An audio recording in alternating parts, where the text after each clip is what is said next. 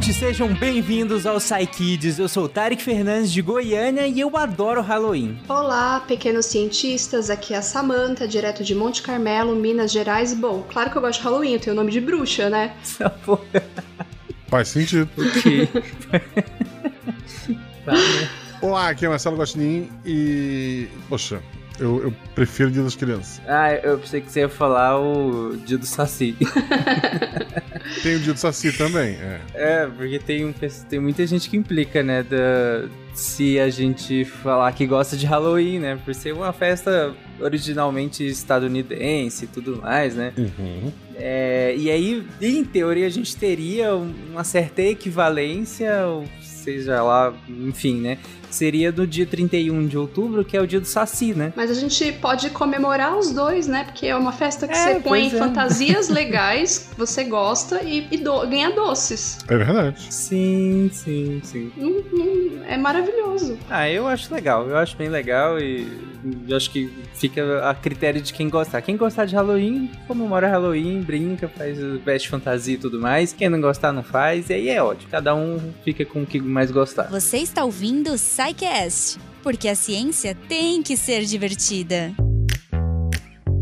Hum, eu queria ser uma foca, bem cabeça fria. Ah, e eu um orangotango. Orangotango? É, tipo um macacão. Se eu pudesse ter a boca.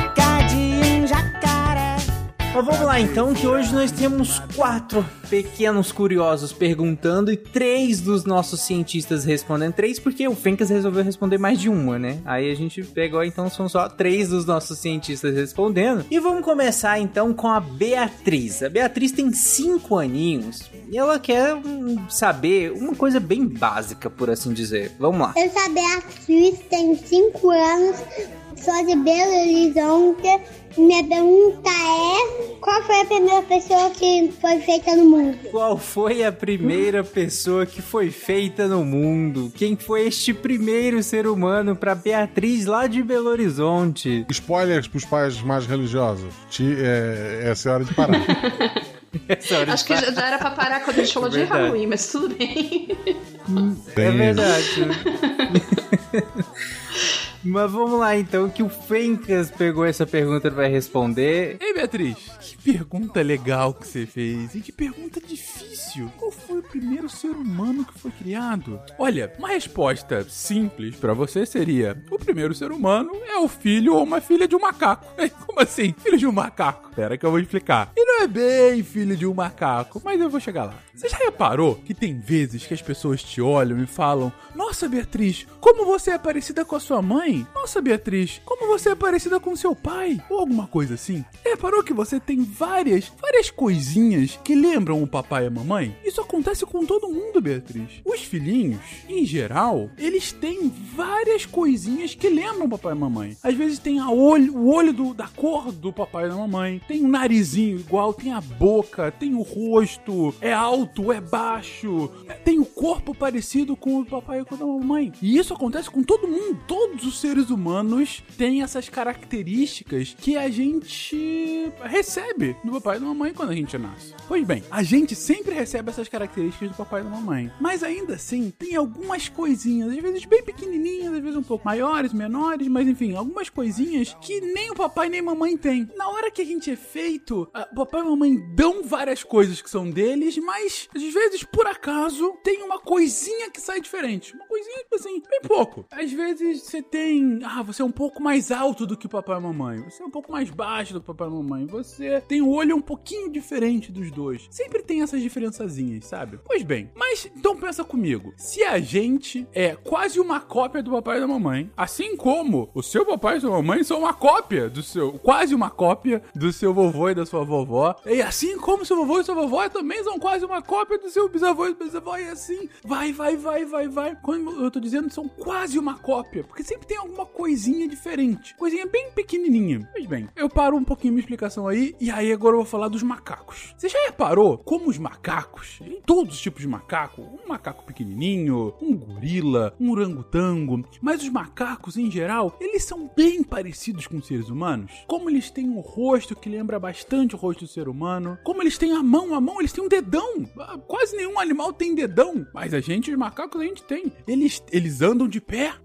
Quase não tem animal que anda de pé. E eles não ficam o tempo todo de pé, mas eles conseguem andar muito bem de pé. Então eles têm várias características, têm várias coisas que são muito parecidas com as nossas, dos seres humanos. Mas é claro que eles não são seres humanos, ora. Eles têm rabo, eles tendem a ser bastante mais peludos, eles têm uma orelha muito maior. Então, eles não são seres humanos, mas eles têm coisinhas muito, muito parecidas com a gente, já reparou? E por que, que será que é isso? Porque assim como os seres humanos, os macacos, o macaco filhinho, também é muito parecido com os papais macacos, mas um pouquinho diferente. E os papais macacos estão também muito parecidos com os vovôs macacos, mas um pouquinho diferente, bem um pouquinho diferente. Mas a gente continua indo pra trás, pra trás, pra trás, muitos anos atrás, muitos, muitos, muitos, assim, muitos anos atrás mesmo, os papais dos macacos eram os mesmos papais dos seres humanos. Então, os papais dos seres humanos e dos macacos lá muitos anos, há milhares de anos atrás, eles eram os mesmos. Então, até que em algum momento, nesses milhares de anos atrás, esses papais dos seres humanos e dos macacos tiveram um ser humano e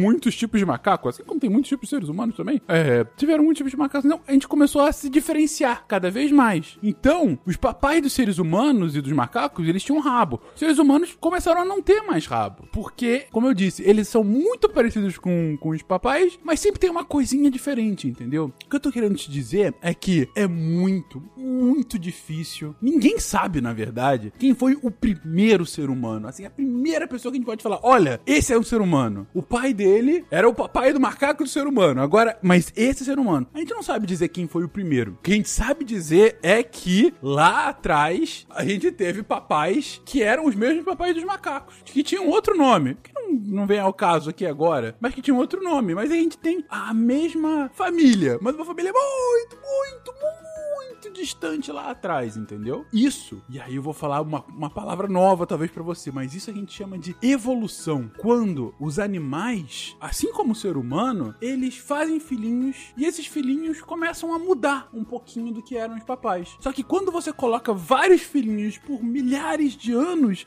esses filhinhos podem ficar muito diferentes do que eram no passado. E foi assim que aconteceu. Há muitos, muitos, muitos anos atrás, tanto a gente como os macacos tinham os mesmos papai e tinham a mesma mamãe. Até que a gente começou a ficar diferente do que os macacos são hoje, do que eram também os nossos papais e mamães é, quase macacos, entendeu? Então não dá pra dizer exatamente quem foram os primeiros humanos. Mas é isso. Como eu disse no início, a gente pode dizer com certeza que eles foram. O primeiro ser humano foi um filho de um quase macaco, vamos assim dizer. E que os macacos são, vamos colocar assim, primos distantes, não. Muito obrigado por essa pergunta e continua assim que isso é maravilhoso. E manda uma pergunta pra gente. A gente adora responder. Um beijo, Beatriz. Fencas tava com saudade de gravar spin de notícias, né? Claramente. Nossa, Claramente. contou a história bonitinho, assim, contou bem direitinho.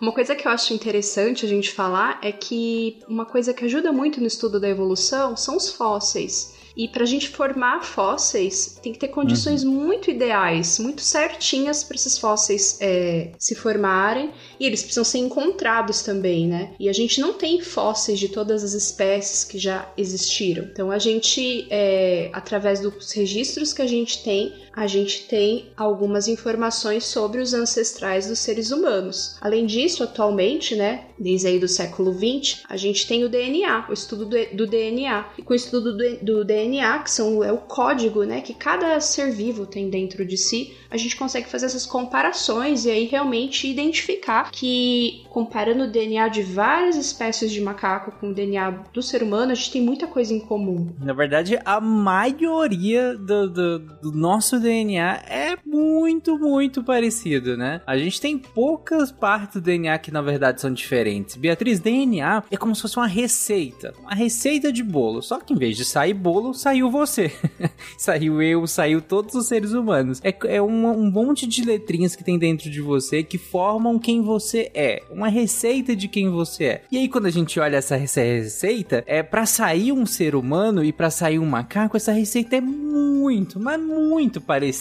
Muda uma, uma letrinha às vezes aqui, uma colar, algum pouquinho aqui, um pouquinho colar e pronto. Saiu coisas diferentes, como o Fencas explicou. O que muda essas letrinhas, o que muda um pedacinho dessa receita é a evolução, o processo evolutivo, né? É, é como a gente chama o processo de mudar essas pequenas coisinhas nessas receitas até ir saindo um dromedário e saindo um dragão de Komodo e saindo a Beatriz. Um guaxinim. um guaxinim também, por assim dizer.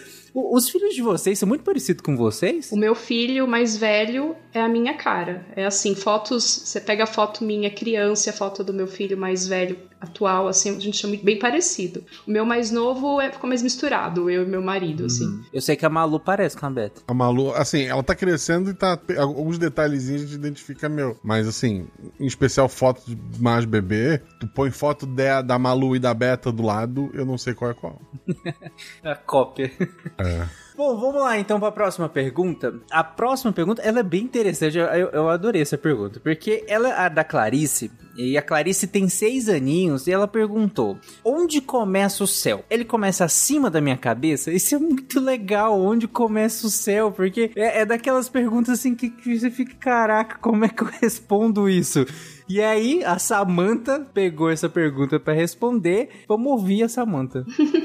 Boa sorte, Samantha. Cara, é o tipo de pergunta que professor de, de ensino fundamental deve ouvir pra caramba, né? É uma pergunta muito inteligente, gente. Onde começa o céu? Olá, Clarice. Muito obrigada pela sua pergunta. E isso mesmo, o céu começa logo acima de sua cabeça. Vamos ser mais precisos? Começa aí nos seus pés e se estende até mais ou menos uns mil quilômetros de altura. Veja bem, o que eu tô chamando de céu aqui é a atmosfera, que é a camada de ar que recobre o nosso planeta. Mil quilômetros é muita coisa, né? Só que a maior parte do ar, principalmente a parte do ar que tem o oxigênio que a gente respira, fica aí nos primeiros 5 quilômetros, no máximo até nos primeiros 10 quilômetros de atmosfera. Acima disso, o ar é rarefeito. A montanha mais alta da Terra tem aproximadamente 8 quilômetros de altura. 8, 9 quase, né? Que é o Everest, 9 quilômetros. E já é muito difícil respirar lá em cima. Os, os alpinistas que escalam o Everest, eles têm que ter um excelente preparo físico e muitas vezes algum tipo de equipamento, algum tipo de auxílio para respirar. Uma curiosidade é que a FIA, que é um órgão internacional de aviação, estabelece um limite bem menor que mil quilômetros. Para a FIA, tudo que acontece abaixo de 100 quilômetros de altura é considerado atividade de aviação. Então, balonismo, avião, aviões experimentais, aviões que voam bem acima dos aviões comerciais,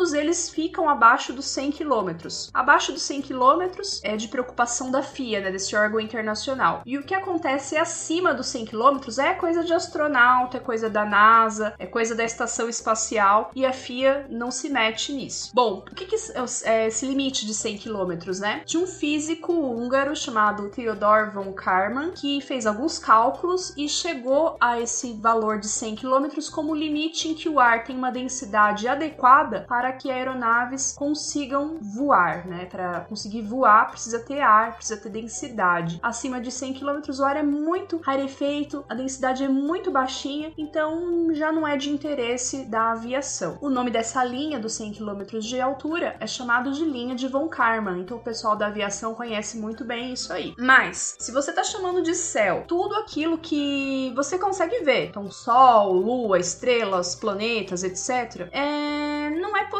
a gente ter aí um uma distância exata, né? Mas eu vou dar uma pista. Com auxílio de telescópios espaciais, como o Hubble, é, até o momento, né, foi identificado que a galáxia GN-Z11 é o objeto celeste mais, mais distante que a humanidade conseguiu ver, né, até o momento. E está a uma distância de 32 bilhões de anos-luz daqui da Terra. Espero que eu tenha respondido a sua pergunta e muito obrigada por enviá-la. Até a próxima. Tchau, tchau. Tá vendo, Clarice? Então, assim, depende do do que você chama de céu, né? Se céu é nuvem, é essa parte que você. É, como a Samantha colocou, o ar que tá em volta da gente e na, em cima da gente, aí tem um limite do que a gente pode chamar de céu, né? É, mas se for, aí como a Samantha colocou, nuvem, é, aliás, desculpa, se for sol, lua e a estrela, aí o limite é praticamente não tem limite, né? Que a gente ainda não sabe exatamente qual é o limite do universo, se há um limite do universo,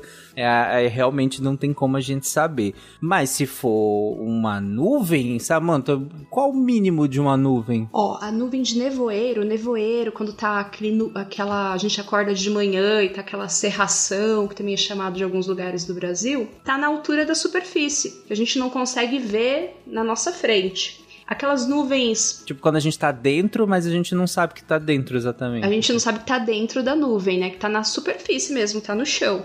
Agora, aquela nuvem fofinha que a gente vê, que parece uma pipoquinha no céu, que é a nuvem cúmulos, que é a nuvem que a gente desenha, né? A parte que a gente consegue ver dela, a base dela, né? A parte de baixo dela, porque a nuvem cresce é, pros lados e também pra cima, né? A parte de baixo dela tá um quilômetro e meio de altura, mais ou menos. Uhum. Aí tem aquelas nuvens mais fininhas, 1500 metros. E tem aquelas nuvens fininhas que parecem um véuzinho. Aquelas estão bem altas, pode estar aí acima de 9 mil metros, ou 9 quilômetros. Uhum. Ah, ah, então, em teoria, assim, a gente pode ter nuvens que a gente pode até tocar nelas, como aquelas mais clássicas, que, que nem você falou, aquelas que a gente desenha, tá, pode estar ali uns 2 quilômetros, uns 2 mil metros de, de altitude, e aí seria já é, é, é, a altura dessas nuvens, que é o que comumente a gente chama de céu, né?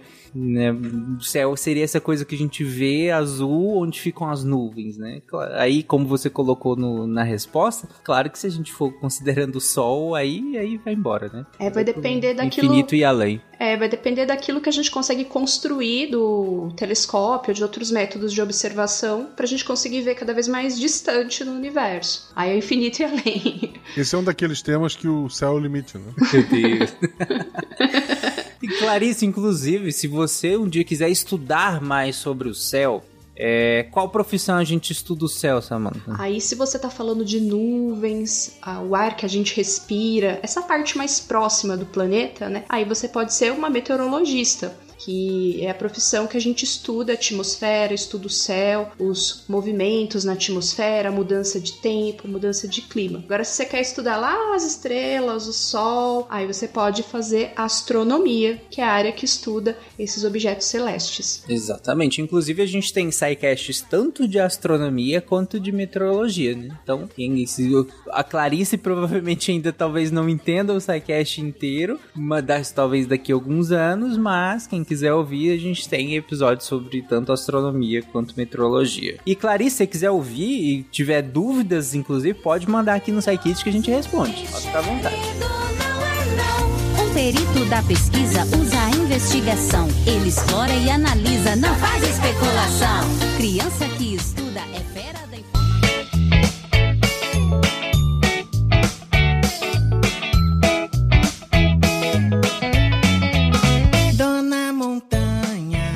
Lá que o Matheus tem uma pergunta. Vamos lá, Matheus. Olá, meu nome é Matheus, tenho 5 anos e moro em Ponte Nova, Minas Gerais. A minha pergunta é: de onde vem o sonho? De onde vem os sonhos? Bo- O que que tá acontecendo com essas crianças de Minas Gerais, hein?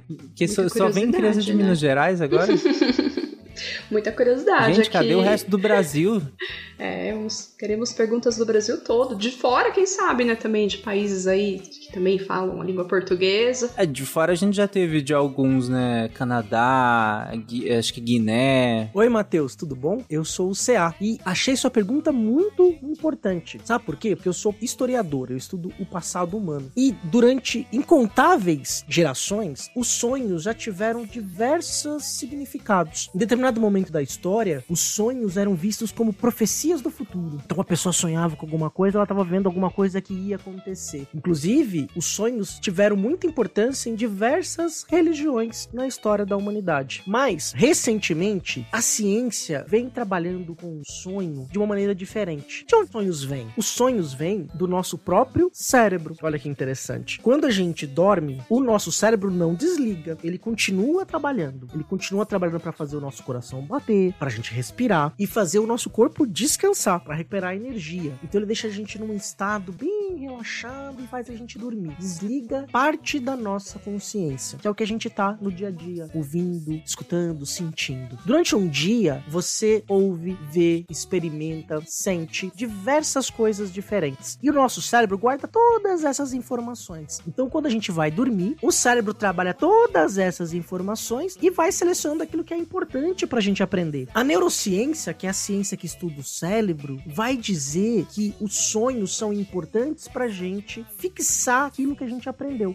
A gente só lembra do sonho quando a gente tá pra acordar ou quando a gente tem um sonho que é muito agitado, que a gente chama de pesadelo, e aí a gente acorda do sonho. Tem cientista que diz que os pesadelos são uma preparação para que a gente enfrente perigos na vida. Olha que interessante, os pesadelos teriam uma função, a gente encara os nossos medos nos pesadelos. Já os sonhos normais, que a gente não desperta assustado, eles são parte de uma maneira que a gente aprende. Você sabia que tudo que a gente estuda durante o dia, se a gente não tiver uma boa noite de sono, a gente não consegue aprender direito? Dormir bem faz parte de aprender. Então, se você quer ficar um menino bem inteligente, Matheus, você tem que estudar durante o dia e dormir cedo à noite, para ter um sono bem relaxante e revigorante e que para você ter sonhos bons. Então, você vai ter sonos bem gostosos e sonhos maravilhosos. Não é isso, Matheus, só para te explicar. É o nosso próprio cérebro que guardou as informações da nossa vida, do dia a dia, que vai começar a processar esses sonhos pra gente poder aprender. Porque o cérebro não desliga, ele continua em atividade, tá bom? Espero que você tenha entendido. Um grande abraço, Matheus. Olha aí que legal. É, é muito legal porque uma pergunta dessa poderia ter sido respondida só com uma perspectiva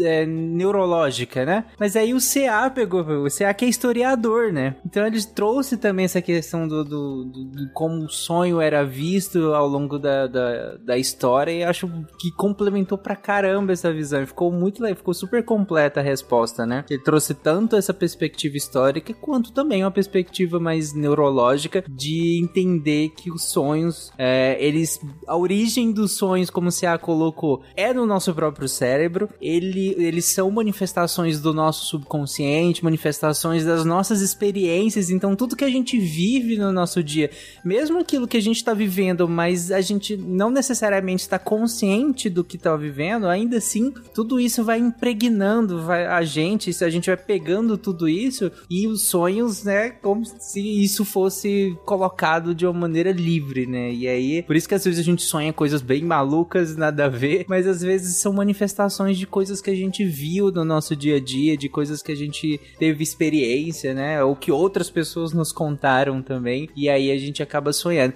Sabe que eu nunca. Vocês têm medo de pesadelos? Não. Ah, eu tenho um pouco. Aí eu já tive pesadelo assim de acordar, é, até com, se eu tô numa correria no, no pesadelo, eu acordo assim com um pouco de falta de ar, sabe? Parece que demora algum Aham. tempo, mu- muito pouco, claro, pra logo que eu Uhum. acordo entender que era só um pesadelo. Sim. Mas, eh, sabe que eu sempre eu gostava de ter pesadelo? E até hoje, assim. Claro que hoje a gente já tem alguns. Enquanto adulto, a gente tem pesadelos, né? Que com preocupações do dia a dia que já acabam. Acho que mais me aterrorizando hoje do que É quando. um boleto eu era- gigante correndo atrás de você, com dentes enormes. É. O que me tira o sono são as coisas que acontecem quando eu tô acordado só. Exatamente. Eu sempre gostei de ter pesadelo. Gostava assim, claro que eu, às vezes acordava assustado e tal. Mas na minha interpretação, que aí pega um pouquinho do que o CA até comentou, que é alguma visão de alguns cientistas, que é, o pesadelo era uma oportunidade que eu tinha de viver uma situação, às vezes, completamente mirabolante, às vezes dolorosa de certa forma, às vezes, mas uma aventura de, de qualquer forma. E quando eu acordei, pronto, acabou. Então foi uma maneira, eu acho que de eu lidar com alguns pe- pesadelos e aí desde que eu era criança que, que me fez ter menos problemas com pesadelos, né? Entender que foi uma situação, por mais que algumas sejam bizarras, mas pelo menos ali eu acordei e acabou e eu vivi uma situação que na vida real, se eu fosse viver, seria muito ruim, ou que talvez nem tivesse a possibilidade de eu viver ela na vida real. E aí eu vivi ali, pronto, acabou e, e é só um sonho. Foi uma maneira de eu lidar e eu acho que sempre funcionou muito bem. Claro que na vida adulta, como eu comentei, as preocupações pioram e aí alguns sonhos se tornam bem ruins, assim. Mesmo depois que você acorda, você fica meio triste pensando neles. Mas lembrem, crianças, que sonhos acabam, né? A partir do momento que você acorda, então acabou. É só como se fosse um filme que você viu e nada mais. Não tem influência nenhuma na vida real, no, no seu dia a dia, então não se preocupem com isso. Eu achei muito importante o Cea ter falado sobre a importância do sono, né? A gente tem uma rotina do sono, então a hora que o papai e a mamãe manda dormir, manda deitar, é muito Sim. importante para que você tenha esse sono que vai é, reparar o seu organismo, né? Tudo aquilo que você viu na escola, que você brincou, que você viveu naquele dia, o seu cérebro vai estar lá processando. Os divertidamente vão estar lá organizando os arquivos dentro Sim. do cérebro, para você acordar no outro dia muito bem, disposto para um novo dia, né? Para novas atividades. Inclusive, se você não consegue dormir direito, ou mesmo se você tem sonhos que às vezes te atrapalha, mesmo que às vezes são sonhos tão frequentes, sonhos ruins às vezes tão frequentes, qualquer coisa assim, aí você conversa com com seu cuidador, né, o papai, a mamãe, ou seja, quem cuida de você, porque aí se tiver te atrapalhando, né, se você tiver com problemas, aí é melhor conversar pra ver se não é um- uma questão a ser resolvida com um profissional, né? Se se tem algum problema em relação a isso, porque não é pra ser um problema, né? É pra fazer parte da vida, sonhar, dormir, acordar, enfim, é pra ser coisas comuns do dia a dia, né? Mas vamos lá pra última pergunta de hoje, que é da Julia. A Julia tem oito aninhos, quer saber então o que que é câncer? Simples assim. Julia, inclusive, é uma pergunta tão fácil, tão simples de ser respondida, que no SciCast nós temos, sei lá, no mínimo, uns seis ou oito episódios só sobre isso. Porque a gente tem episódios do SciCast sobre câncer. A gente tem uma série de episódios com a Novartis que nós fizemos vários só falando sobre câncer, além de outros tantos spins de notícias em que nós falamos de câncer. Enfim, a gente tem uma infinidade de episódios só pra responder essa pergunta. Mas o Fencas vai te responder em alguns minutos, talvez não em poucos, né? Porque é o Fencas, mas vamos lá. É bom lembrar que o Tarek foi irônico quando disse que era uma pergunta fácil, criança. É, assim, não é uma pergunta fácil de jeito nenhum. Ei, Júlia, o que, que é câncer? Vamos lá, vamos explicar. Câncer é o nome que se dá a uma doença, na verdade, há vários tipos de doença parecidos, que, resumidamente, são o crescimento desordenado das células no nosso corpo, em alguma região do nosso corpo. Ok, mas o que isso quer dizer? Né? Vamos explicar. Ah, Para isso, a gente primeiro tem que entender o que, que é a célula. Né? O nosso corpo, ele é formado aqui, tem a nossa pele, tem nossos olhos, a boca, tem a língua, tem, sabe, as unhas, tem os nossos órgãos aqui dentro, né? Tudo isso, todos esses órgãos, tudo isso que eu comentei, são formados de pequenas partezinhas chamadas células. São pedacinhos bem pequenininhos da gente que juntos formam todas essas estruturas. Tem uma célula específica que juntas formam a pele. Tem um outro tipo de, pele, de, de, de célula que se juntam, depois um monte juntas formam o coração. Um outro tipo específico de células juntas formam o olho. Vamos explicar ainda melhor. Imagina que você tem um microscópio muito bom. E aí você coloca a sua mão nesse microscópio e você começa a dar o zoom. Começando a dar o zoom, você vai ver que a sua pele, na verdade, é formada dessas células, essas partezinhas menores. E aí, começando a se aproximar, vai lembrar, não igual, é claro, mas só pra gente entender, é como se fosse, sua pele vai ser como se fosse uma parede de tijolos, vamos colocar assim. Uma parede de tijolos. Imagina que a sua pele é uma parede de tijolos. E cada um dos tijolos é uma célula diferente. E esse exemplo é bom, inclusive, porque sabe quando você cai e, sei lá, se arranha, tem um corte e aí tem que colocar band-aid e coisas assim. Você já reparou que quando você se corta, quando tem um machucado assim na sua pele, depois de um, dois, três dias, a pele começa a se fechar de novo. Em geral fica com uma casquinha, às vezes fica com cicatriz. O que, que é isso? São as suas próprias células falando: olha, tem um problema aqui. A gente tem que fechar esse buraco, porque o corpo tem que ficar com ele fechado, não pode ficar com esse buraco aberto. Então, as células da sua pele começam a se multiplicar para fechar esse buraco. E aí, depois de, algum, de alguns dias, aquele machucado vai parar de existir. Ou no máximo vai ficar uma cicatrizinha. Mas aí a sua pele vai ficar lisinha, vai ficar como nova. Por quê? Porque as células da sua pele se multiplicaram.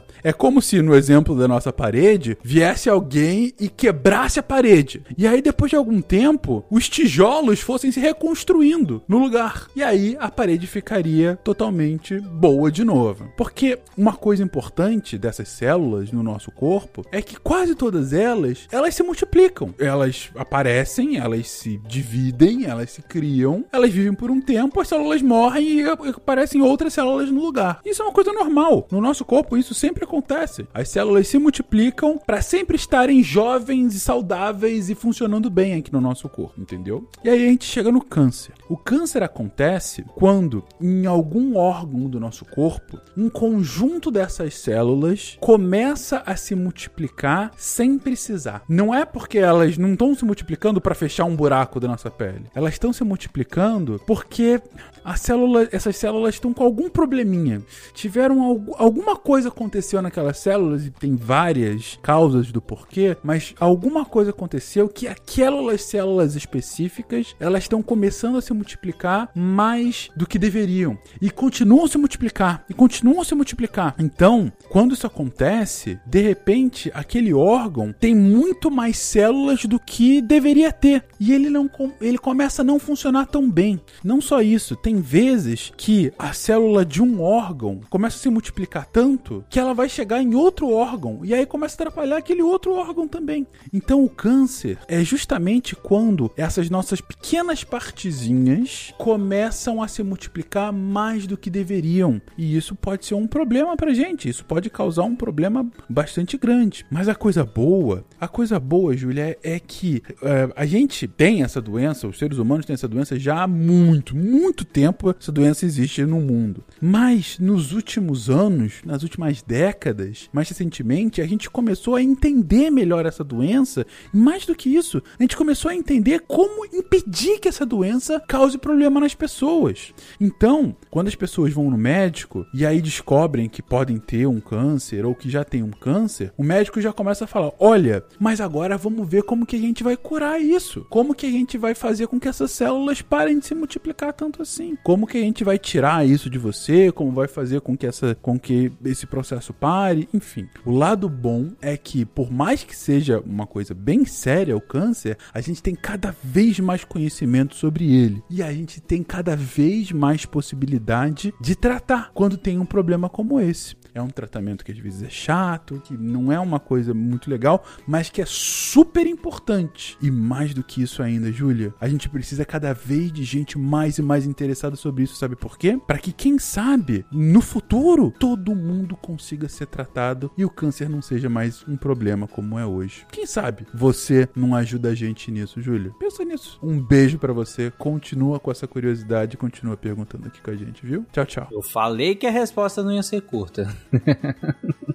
Muito boa a resposta do Fencas. É, é, resumiu muito bem aí o, o, que a gente levou vários episódios aí tentando responder, que é o que é o câncer e quais os tipos. Como o Fencas colocou, a gente chama de câncer, né? Como se fosse uma única doença, mas na verdade são muitos tipos de câncer, né? Então é como se fossem várias doenças diferentes, mas que a origem é muito parecida, né? Inclusive, o Fencas fala aí que a origem, muitas vezes, a, a, gente ainda não sabe exatamente, né? Ou tem muitas origens que a gente já sabe que são origens, mas às vezes são muitas de uma vez só. Mas a, hoje a gente sabe que algumas coisas, alguns hábitos, algumas coisas, elas é, podem evitar de a gente ter câncer ou se a gente não tiver esses hábitos, pelo menos a chance de nós termos câncer diminui muito. Que, por exemplo, praticar exercício físico é um da- dos hábitos que a gente sabe que reduz a chance de a gente ter um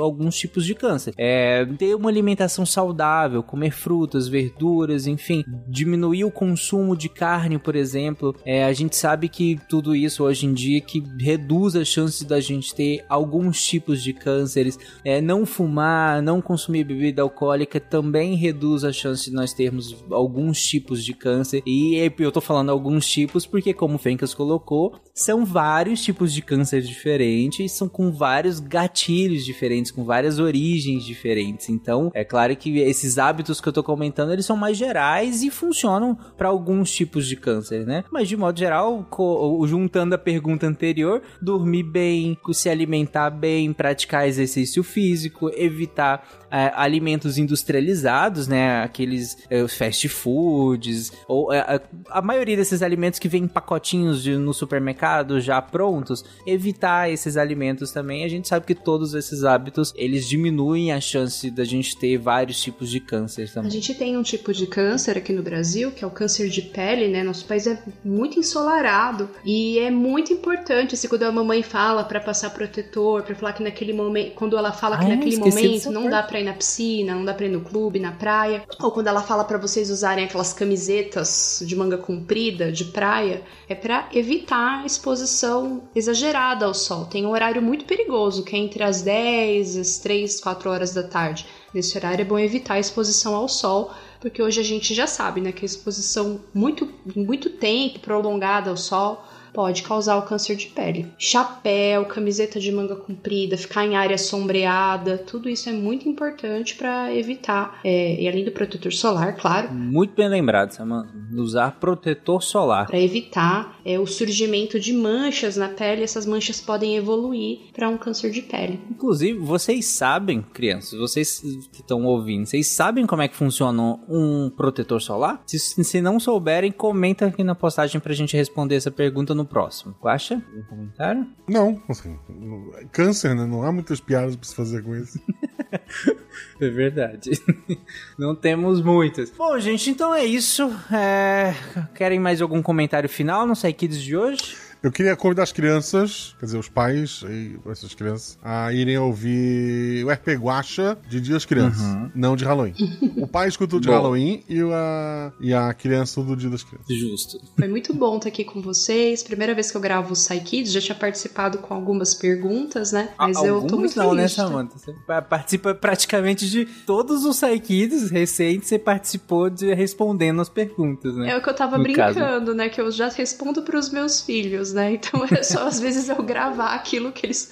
a resposta para aquilo que eles perguntariam. Mas foi muito bom estar aqui hoje. Bom, gente, se você tem um pequeno intrépido perguntador em casa, nos grave e nos mande essas perguntas que os nossos cientistas estão prontos ou não para responder essas perguntas e te livrar de uma série de enrascadas que você pode ter em casa ou abrir outras, né? Porque pode ser que surjam outras tantas perguntas de algumas respostas e grava de novo e manda pra gente que a gente vai responder. E aí vocês podem mandar para contato@saicast.com.br, então contato arroba saicast.com.br ou pelas redes sociais, se vocês nos acharem, ou se você for patrono do SciCast, você pode nos mandar também lá pelo grupo de patronato ah, no WhatsApp, né? E é- ou pode mandar direto pra gente também no WhatsApp, tem o nosso contato lá no, no grupo. É, então é isso, ou manda pro contato, arroba SciCast, ou pelas redes sociais, ou pelo WhatsApp. E aí pode mandar a pergunta, e aí com a identificação básica que a gente salva, disponibiliza pra nossa equipe, e a nossa equipe vai lá, esporadicamente, pega perguntas, responde e a gente traz aqui no SciKids. É isso, então. Perfeito. Fechou? Fechou. Então um abraço e até o próximo SciKids. Tchau, crianças. Até, gente. Até, tchau, tchau.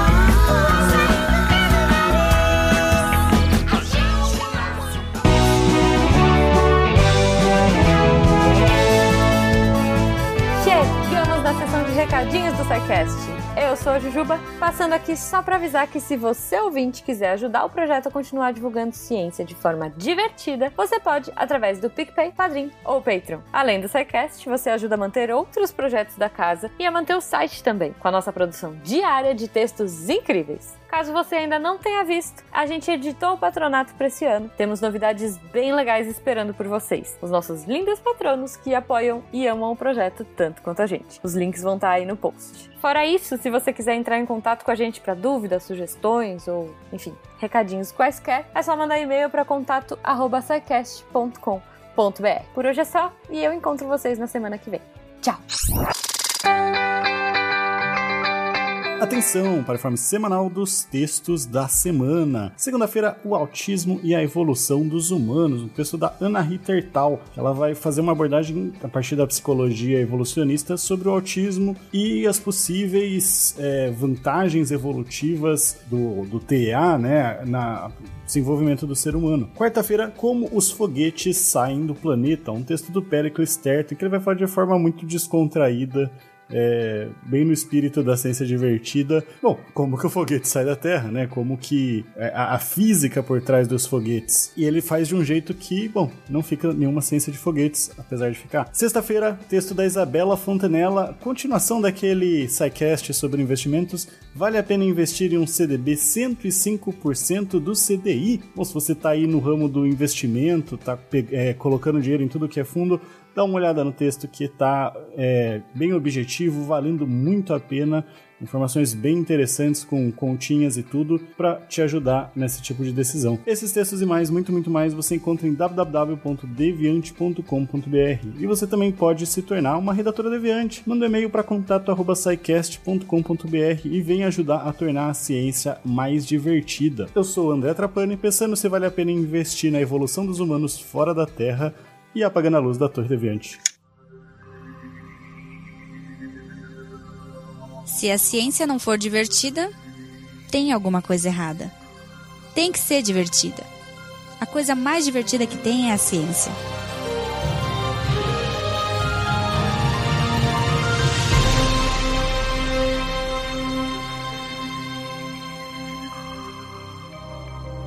Este programa foi produzido por Mentes Deviantes.